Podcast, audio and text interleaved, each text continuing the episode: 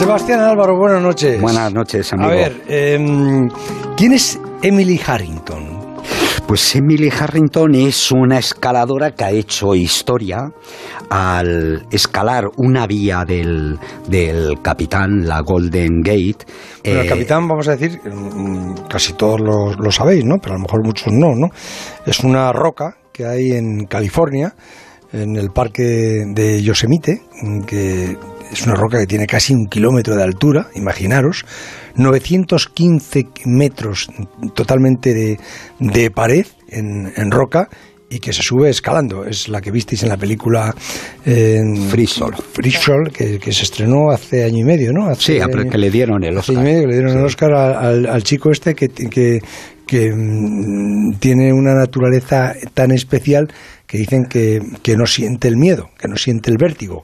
Y la sube sin cuerdas ni nada, la sube escalándola con, con los dedos, con las manos, Sí, aprove- sí. aprovechando las aristas y, y le- y los huecos que, que- que deja la, la roca. Pues eh, Emily Harrington eh, es una chica de 34 años que... ¿De dónde es? Es eh, eh, norteamericana, estadounidense, que la ha hecho en 21 horas y 13 minutos. Eh, En la película, ¿en, en cuánto, en cuánto lo, lo hace él? Eh, bueno, primero él hace otra ruta que es más difícil porque el capitán también tiene varias rutas, lógicamente.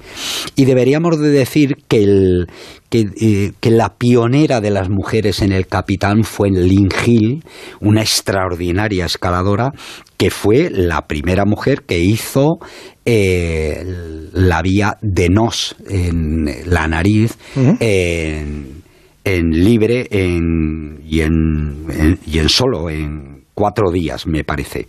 El- ella abrió la puerta en realidad al- a la cantidad de aletas de mujeres alpinistas que tenemos hoy en día, de escaladoras en roca.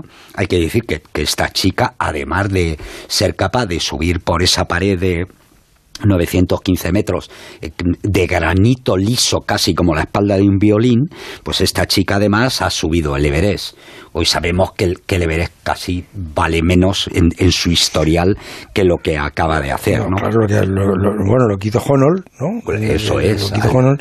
Pero, eh, Honnold, eh, ¿en cuánto tardó en, en- en subir el capitán? Eh, menos, eh, yo creo que al- no sé si fueron siete, ocho horas, creo recordar, muy poco. Claro, aquí iban escalando dos, iba precisamente Alex Honnold y luego se, rele- se rele- rebe- relevó el novio Adrian Ballinger, iban con ellas asegurándolo, es decir, iban O sea, ella lo hace con cuerdas, pero lo vamos a hace ver, con ella lo hace con cuerdas. y el compañero- Honnold, que el que visteis en esa película y que es esa pared del capitán, que en algunas películas de, de, de Tom Cruise, eh, no sé si eh, no, alguna de las que no, no recuerdo alguna concretamente, pero seguramente sería sería alguna mm, de, de esta última película de, intriga que fue una, una serie, pues eh, me parece que salía, comenzaba la película con Tom Cruise colgado de una pared de estas de, de roca en, en California, ¿no? Bueno, pues eh, lo hizo, insisto, sin cuerdas. Se hizo Sin los, cuerdas, no- sí. los 900 y, pico metros con, con- con los dedos y las uñas. Sí, sí, bueno, eso es de lo más impresionante que se ha hecho. De hecho, yo creo que se premió, eh, cu- cuando le dan el Oscar, lo que se premió fue la espectacularidad de eso, porque en realidad es eh, eh, toda la historia que cuenta, porque además la vía que hace es sumamente difícil, extraordinariamente difícil. Y la película lo que contaba era cómo tenía que hacer la vía muchas veces, aprendérsela de memoria, primero con cuerda, y ve que y se ve en la peli como eh, ensayando la vía se cae varias veces. Claro, cuando se quita la cuerda ya no hay posibilidad de error.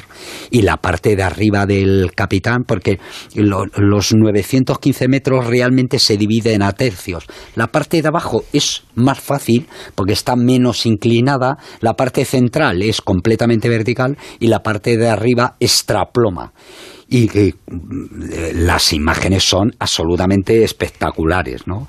Así que eh, esta chica yo lo intentó hacer el año pasado yendo Se, ca- se cayó, ¿no? se cayó, iba con Alex Honnold, que era el compañero de cordada que la iba asegurando, pero... eh, Pero Al- Alex Honnold iba con ella asegurándola también con cuerda. Sí, claro. Sí, sí. Aunque él lo ha subido sin cuerda. Eh, claro, claro. Él es capaz de hacerlo sin cuerda, pero eh, en este caso iba de compañero de cordada de la chica esta y la tuvo que sacar de un buen lío porque se cayó y aunque llevaba cuerda, pero la cuerda se le quedó enrollando en el, enrollada en, el, cuello. y la quemó, la abrasó, ¿no?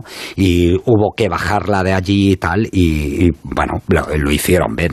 Luego además eh, es una chica que tiene un magnífico historial en, todos los sentidos. Es muy prometedora pero es, esta chica en realidad viene de la más famosa de todas las escaladoras, de las últimas escaladoras, es Steph Davis, una chica que ahora tiene 47 años, pero que es una escaladora que es de las primeras que ha escalado en solo eh, integral, por decirlo así. Es decir, en solo, en libre y sin cuerda.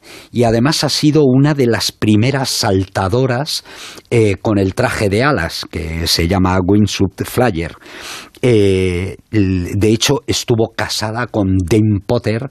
Dean Potter es un escalador eh, norteamericano, era un escalador norteamericano, de los primeros que escalaba en solo con, con el traje de alas. Y si se caía según iba escalando... ¿Aprendía a volar? Aprendía a volar. Bueno, mm. claro, se hizo muy famoso hasta que hasta que ya se, se, olvidó. Se mató. Eh, tuvieron un divorcio muy duro, del cual salieron muy tocados los dos, Dean Potter y la chica esta, Steph Davis.